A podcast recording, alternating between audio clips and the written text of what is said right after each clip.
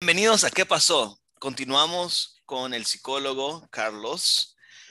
Eh, hola, hola. Tuvimos una pequeña pausa comercial, casi que forzada, de cuestiones que pasan cuando uno está indagando en estas conversaciones y yo te quiero hacer la pregunta que te había hecho antes de la pausa. ¿Cuáles son los requisitos para ser un buen ser humano?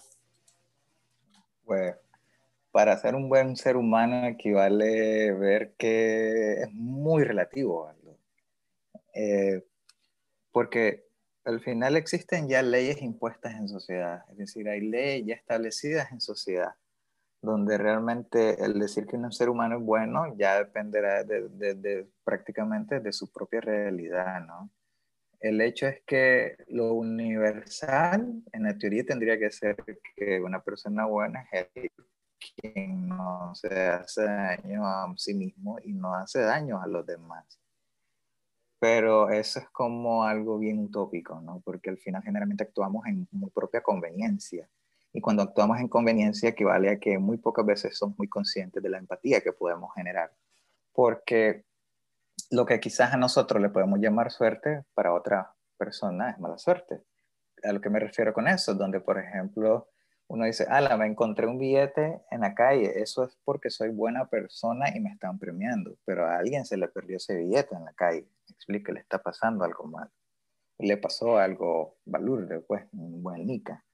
Entonces ya desde nuestros actuares y decir de que, ah, ok, soy buena persona porque estoy dando eh, parte de mi material, eh, ya sea económico, ya sea en X o Y cosa para suplir a otra persona en alguna necesidad, pero no significa que le vas a resolver la vida a la otra persona. Solo estás actuando de una forma en la cual el dar un material por algo que quizás no sea muy duradero posible, no sea equilibrado en cuanto al mantener a esa persona. Pero el ser bondadoso, el no ser bondadoso es muy, muy relativo. Eh, el hecho es que de dónde viene la bondad es, es algo muy romántico yo creo que más bien sería eh, señalar dónde podemos buscar un equilibrio, ¿no? Equilibrio en cuanto a nuestras acciones, al punto de ver que entre más reconozcamos realmente que cometemos errores ahí, sí creo que nos estamos acercando un poco más a lo ser benévolo, ¿no? Porque sí estamos asumiendo que podemos enmendar ciertos errores. Y, y es algo complicado también porque a nosotros nos educan, pues tenemos familias que nos educan, tenemos personas alrededor que influyen en nuestro actuar y que vamos aprendiendo ciertos comportamientos. Nadie va a ser perfecto en su vida, pero sí venimos acarreando comportamientos y conductas donde al final lo único que tenés que hacer es reconocer cuando cometiste un error y ese error es ver de que estaba dañando a alguien o te estaba dañando vos mismo. Y ahí creo yo que implica más el hecho de ser benevolente o no benevolente en sociedad. Y caer en lo relativo es como lo que para vos puede ser bonito, para otra gente puede ser feo. Entonces, es algo que en lo cual no hay un centro o no existe realmente una explicación eh, exacta para cada quien de ser una persona buena, porque ya dependerá hasta dónde somos autocríticos, ¿no? y hasta dónde realmente nuestra empatía está focalizada. Y pensar de que vamos a ser buenas personas siempre o toda la vida, ¿qué significa eso? Pues no sé, ya dependerá de qué, qué, cosa realmente crees que es algo bueno y no sea más una propaganda personal, una moda o ciertas cosas donde actualmente se está dando mucho que hablar con los influencers, influencers por aquí, influencers por allá, de redes donde prácticamente son personas que solo hacen publicidad de marcas, ¿no? Y eso, ¿en qué beneficia a la sociedad? Si es más consumo y mercadeo, pero para esas personas es algo bueno, ¿no? Entonces, está en ese aspecto de la crítica, de buscar un equilibrio, de llegar a una empatía, de tener realmente un autocuido, de tener realmente mucha conciencia de las acciones que hacemos en pro de ayudarnos y ayudar a la otra gente no para salvarles la vida, sino de ser lo menos dañino posible. Y entonces una persona benevolente al final es difícil, complicado y creo que casi imposible que pueda suceder. No lo sé. Esa es mi opinión. Tienes toda la razón. Algo que he logrado reconocer es de que si algo nos molesta de otra persona, es porque muy probable nosotros tenemos algo de eso que nos molesta y la, y la otra persona solo lo hiperrefleja en nosotros y crea esa incomodidad. Totalmente de acuerdo. Es psicología, eso al final. Es como en psicología existe algo de lo que se llama la, la proyección, ¿no? El hecho de estar criticando, estar diciendo, estar o más bien descalificando, ojo acá, porque la crítica siempre es constructiva. Si no es constructiva una crítica, es mera y vulgar descalificación, porque no tiene ni base ni fundamento en, en, aportar algo, sino en querer dañar a, alguien o algo. El punto es que ninguna persona va a ser perfecta nunca, ninguna persona va a ser buena en su totalidad. Y el que se comete errores al final equivale que desde ahí se aprende, ¿no? El hecho que un ser humano diga que siempre en su vida fue bueno, por supuesto que es la mayor falacia que se puede decir de alguien. Pero el asumir pues realmente que nos vamos a equivocar en algún momento, que la vamos a cagar en algún momento, que con alguien la vamos a cagar, pero ser conscientes de eso lleva un trabajo emocional muy fuerte. Entonces, ¿qué es lo que hacemos? Empezamos a señalar los errores en otros. ¿Y qué es lo que hacemos? Empezamos a ver que si algo no nos gusta de alguna persona, probablemente eso nos vemos tan reflejados en esa persona que muy difícilmente lo vamos a aceptar y lo vamos a decir, yo tengo algo así. Entonces, eh, es complicadito, ¿no? Llegar a los puntos de autoanálisis y llegar a los puntos de ver que eh, no todo es a nuestra conveniencia, que no todo nos va a salir bien. Eh, es algo que por lo menos estar consciente de que la vida te puede dar sorpresas horribles y sorpresas súper lindas es, parte del equilibrio. Es parte del equilibrio lo que significa asumir, pues si, si algo que hice no me salió, pues aprendo de ello. Si, si me sale y si no me sale, igual aprendo de ello. Entonces, como, es como darle ese beneficio a la duda de la vida de que de cualquier manera vas a aprender y, jodiendo a las otras personas, disculpa la mala palabra, pero empezando a hacer quedar mal a otra gente no, no, es una manera correcta, creo, de decir que estás aprendiendo la vida. Más bien te estás demostrando que con vos no se puede, o con la persona que ejecuta ese tipo de males, no se puede tener cercanía porque no salís ningún, no tendrías ningún tipo de beneficio personal, sino más bien empezaría a generar más el cáncer de odio, más el cáncer de dañar a alguien y y, es complicado, es muy complicado. Para eso necesitas tener tanta experiencia que un niño es el más inocente de siempre, que te dice sin filtro las cosas, pero lo, se va moldeando al ejemplo que le ponga el adulto. Y,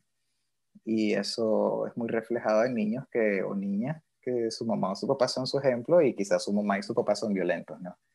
Y en algún punto ese niño va a ser violento, ese niña va a ser violento.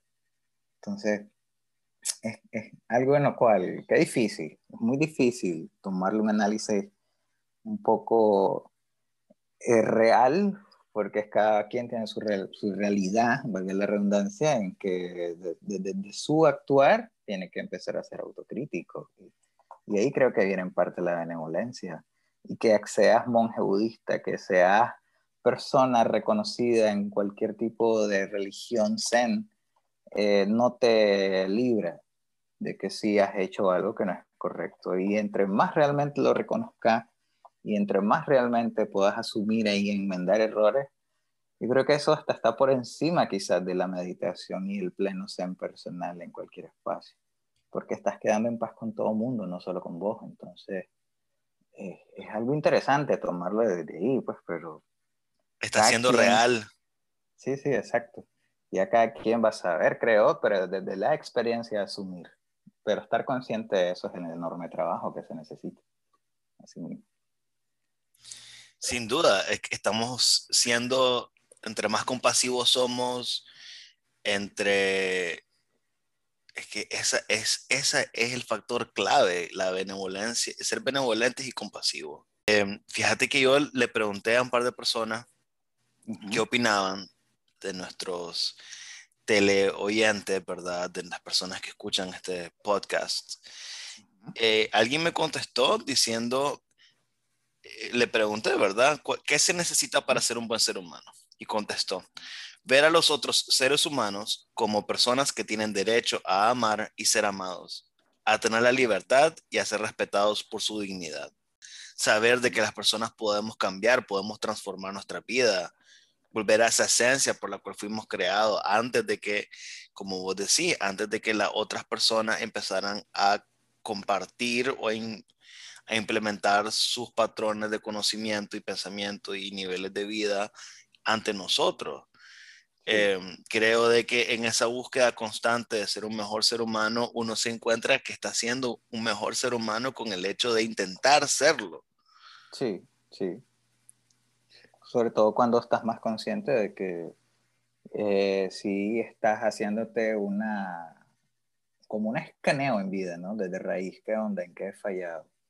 ¿Qué onda? ¿Dónde realmente sí? Eh, disculpame por lo nica que voy a hacer, ¿qué, ¿qué tanto la he cagado en mi vida para decirle que necesito transformarme? Porque el hecho de reivindicarse uno para decir que va a ser benevolente, pues necesitas ver en realmente en qué espacios has hecho mucho daño para empezar a enmendar en esos espacios. Y después empezar a ver desde dónde realmente, si decís que vas a ser buena persona, cómo vas a, a cambiar si realmente tenés un background destrozadísimo, ¿no? Entonces, eh, entiendo a la persona también que te dio la opinión. Al final eh, habló sobre un derecho humano básico, ¿no? El derecho a la vida, a expresarse, el derecho a estar tranquilo, estar en paz. Eh, eso es muy, eso es súper fundamental, eso no tiene ni discusión, pues, al final, porque eso tiene que ser, porque sí tiene que ser como derecho humano. el punto es que ya hay leyes establecidas, como te decía a un inicio, ya hay cosas establecidas que el mismo hombre aprobó para empezar a ver que en la sociedad necesitamos ciertos accesos con límites y ahí es donde creo yo que es como un arma de doble filo, pues hasta donde realmente muchas leyes pueden ser en beneficio de alguien, hasta donde muchas leyes realmente no benefician a la mayoría.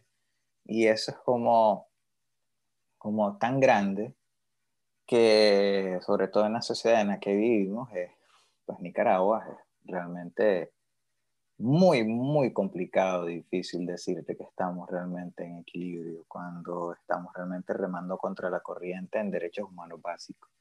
Y y, y, y, y resulta realmente esa lucha en vida desgastante, emocionalmente desgastante, y es ahí donde empezás a perder hasta inclusive eh, la esperanza de vida, la esperanza de seguir creciendo, pero equivale a que siempre va a haber algo en lo cual te motive. Siempre, siempre va a haber por lo más mínimo que sea. Y es ahí donde sí, retomo lo que vos decís, hay algo en lo que te hace hacer ese clic que te hace pensar mejor y te hace ver qué otros tipos de actitudes tomar, qué otro tipo de comportamientos hacer. Y entonces, ya teniendo ese clic es un enorme paso.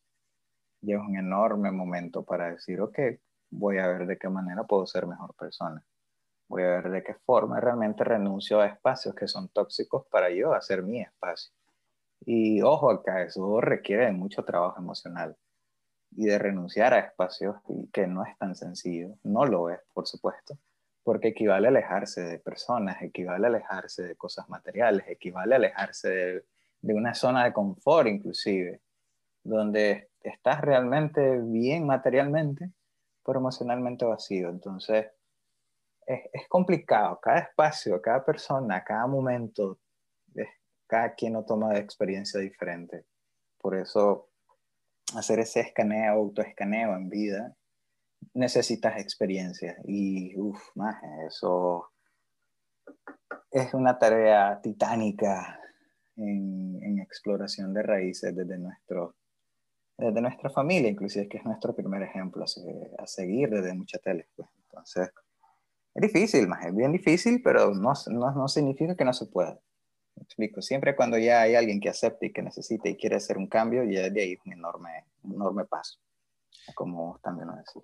Claro, y sin duda alguna tiene que venir acompañado, valga la redundancia, de un acompañamiento psicológico, sino uno entra en este constante sufrimiento. Es como si no, si empezás a darte cuenta de todo lo malo que has hecho, de los errores que has cometido, de los errores que estamos llevando como humanidad, empezás a absorber toda esta información, porque al al absorber esta información es tan sencillo como sentarse un segundo y contemplar lo que está pasando alrededor.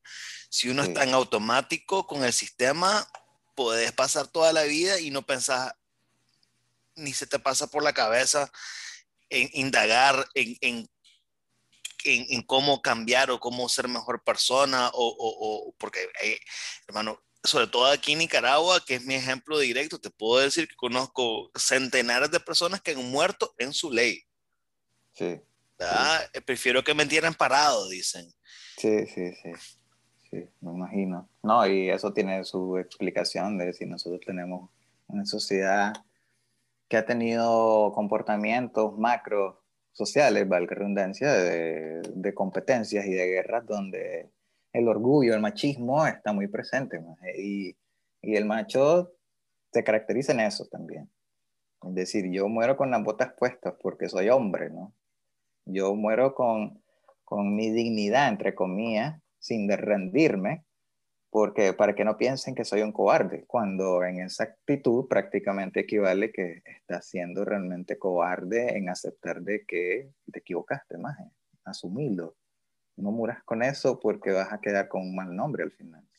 Al final eso es una cobardía, eso, eso para mí es mucha más valentía en realidad, asumir y decir, hey, mira, esto y esto y esto pasó, reconozco mis errores de ahora en adelante. Obviamente que, que, que, venga acompañado con un cierto compromiso o, ¿me entendés? Eh, por ahí. Por supuesto es, ver que realmente el asumir que cometes errores te hace madurar. Y el madurar equivale a que estás creciendo como persona. Es lo lógico de la situación, ¿no? Y, y decir que solo por orgullo, porque yo digo, porque así se hace, ya es que realmente en una actitud eh, bien confrontativa, violenta. Y, y, eso estamos muy mal acostumbrados acá. Entonces, eh, es difícil, pues, es difícil, difícil, pero ya existe esa crítica y eso es lo importante y eso es lo bueno y eso es lo de Acachimba, porque se necesita ese tipo de crítica. Claro. la gente empieza a ver que la está cagando más, la está cagando, asumirlo y ok, que de Acachimba. Es una exploración hacia el colectivo inconsciente. Sí, de acuerdo, es mucho el, eh, por ejemplo, eso de ganar likes, ¿no? Eso se ha convertido mucho en ganar likes en redes. ya te hace sentir que esa es tu nueva droga y decirte que sos una buena persona por eso. El de ganar seguidores equivale a ese, ese momento donde uno dice que si tengo más seguidores tengo, soy más buena persona. Y, y se crea realmente ahorita esa situación de redes sociales donde mm, ¿Qué tanto realmente eso te dice que sos buena persona? Por el reconocimiento y en cuanto a la publicidad, nada más. Pero realmente un cambio social para el beneficio, no tanto personal, sino en cuanto a tu círculo, no se puede medir porque no existen. ¿no? es como de beneficios personales, Nicaragua uf, más, está totalmente sumergida. Es como si yo estoy bien, lo demás no me importa. ¿Me explico? Eso es muy, muy, muy común en comportamiento NIC. Entonces, bueno, sí, realmente puedo decir que comportamiento bastante mundial, latinoamericano, centroamericano. Pero en la sociedad donde vivimos, al final equivale que por lo menos se, se, tiene todavía en la cabeza que si se llega a un puesto político es para tener reales, ¿no? El, mismo ciclo, el mismo ciclo Nica de oportunista, aprovechados oportunistas, es un ciclo sin fin. Y no solo se ve en las maneras políticas, todo el mundo habla, ok, la gente que está persiguiendo o queriendo ayudar al exiliado o a mejorar el país o que se están postulando y que andan ahí en el cabildeo político y según ellos arriesgando su, su pellejo, eh, muchos de ellos es, es pantomima, otros es completamente real, no, no, no quiero entrar en esa, en esa, en esa eh, retórica, Pero entrando más hacia la calle, el Nica, el Nica, nuestro disque amigo, las personas con las que salimos, con las que interactuamos, e, es, impresionante, Carlos. Yo regresé del exilio hace no mucho em, y para mí fue impresionante tener esa pausa de Nicaragua, de haberme mm. ido en un 2018 a donde eh, todo el mundo sentí, ¿verdad? Porque yo estaba en esa sintonía de, este, es ahora o nunca, ¿no? De una gran fuerza, de todos unidos, vamos a hacer esto. Al final fue una operación psicológica, tal vez es algo que siempre había pasado, pero ahora lo noto porque tuve que cambiar un poco más de círculos de amistades y demás, a donde no hay nadie que no siquiera o intente de, alguna manera, eh, no es que no hay nadie, aprovecharse, pero yo sé que, yo sé que hay personas que no lo son, pero lo estoy generalizando, pero es algo que me, duele y me, y me, y me, hermano, me hierve la sangre porque uno lo logro detectar. Que cuando ya empezás a poner límites por que se están aprovechando de vos, ahí realmente vas a conocer a la gente que realmente te aprecia, no por que tengas posibilidades, sino porque realmente qué tipo de persona sos, no tanto en lo material, sino en lo buena onda. Y, y, y, de ahí vas a empezar a reconocer, y ahí creo yo que es un punto de quiebre personal y decir qué círculo estoy, alejarme de, que el estar solo equivale muchas veces a pensar mejor en esa frase bien cliché que existe de mejor solo que mal acompañado, y es cierto, es cierto, más. Te quisiera hacer una última pregunta, Carlos. Y esta, es bien esta es bien seria, la verdad. Sí, ok. ¿Los psicólogos son los más locos? Eh, pues fíjate que, bueno, ahí te podría asegurar en cuanto a lo que significa ser loco, eh, por lo menos en la carrera se aprende que la palabra loco tiene un significado de la persona que no sigue las normas sociales establecidas. Y los psicólogos o psicólogas, de alguna forma vamos más allá, por lo menos desde mi posición. Yo voy más allá, yo no me quedo con la foto, yo voy a la película entera. Y si eso equivale a entrometerme en muchas cosas para llegar a cierta verdad o para llegar al meollo del asunto de ciertos comportamientos y se considera una locura el pasar esos límites, desde mi parte yo diría, sí, más, yo sí soy loco. yo estoy loco completamente. Porque no me quedo conforme con un, poco de información. Yo quiero saber más para tener un poco mejor equilibrio. Entonces, yo por supuesto, si estoy loco, yo necesito también un psicólogo que me, o psicóloga que me atiende, que es lo que sí tengo. Yo tengo terapeuta, entonces, para mí. Entonces, eh, sí, yo diría que en mi posición yo te digo que sí, yo, a mí no me gusta seguir las normas sociales establecidas en su mayoría de, cosas. Yo podría decir que sí estoy loco. no sé si te respondí. perfectamente, perfectamente. Esa era no la respuesta que andaba buscando pero gracias por la respuesta. Eh, eso es lo interesante de escoger bien y saber, por ejemplo, yo trato, una, una, uno de mis requisitos de que Aldo usa para Aldo ser un mejor Aldo es siempre intentar rodearme de gente que esté desafiando constantemente, de manera positiva, obviamente, mis propias creencias.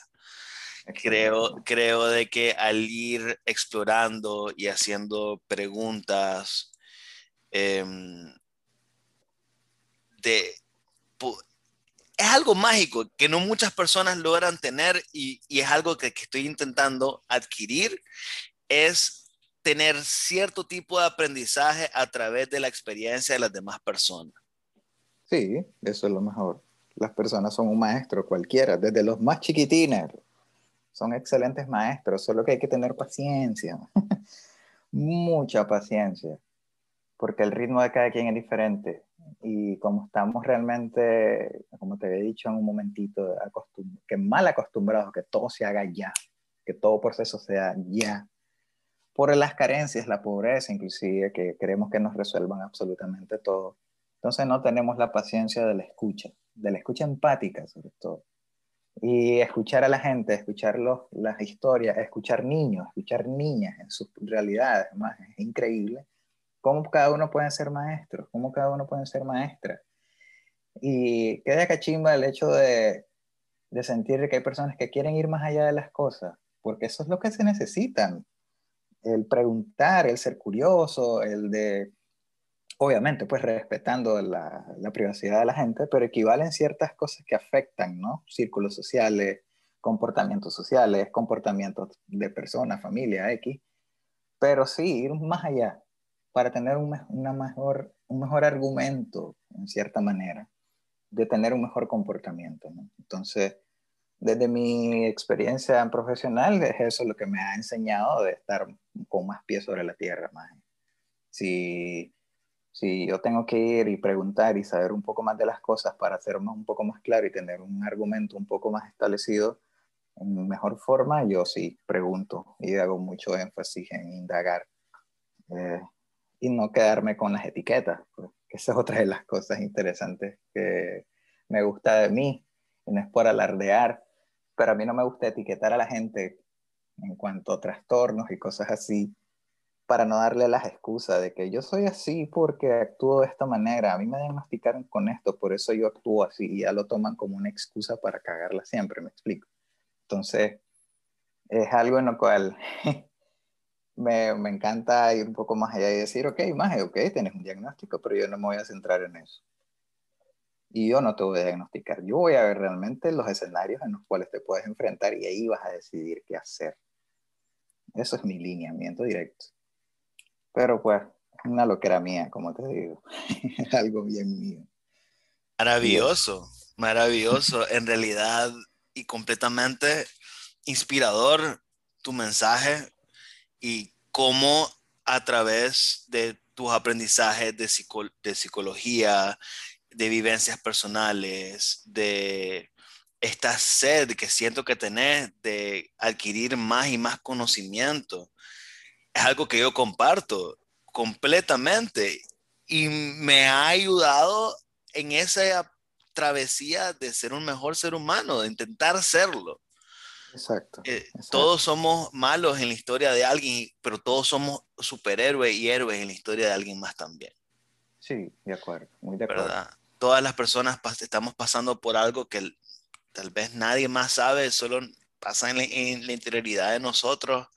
Y al final estamos para ayudarnos, para ser compasivos, para empezar a juntos crecer y formarnos como mejores seres humanos. Yo agradezco muchísimo la oportunidad de esta entrevista con vos para este su podcast que pasó. Fue un excelente inicio de semana, de la primera semana de febrero. Y agradezco en realidad la conversación que hemos tenido hoy.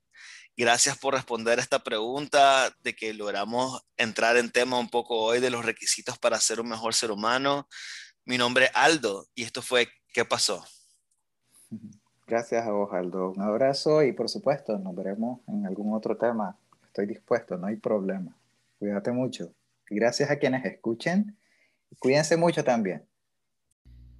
Bueno, esto fue todo de la entrevista que tuvimos el privilegio de hacerle al psicólogo nicaragüense Carlos Hoshi, de parte de toda la familia aquí en Santuario Miria con este podcast que pasó. Para nosotros fue un placer estar con ustedes el día de hoy y los esperamos nuevamente en la próxima.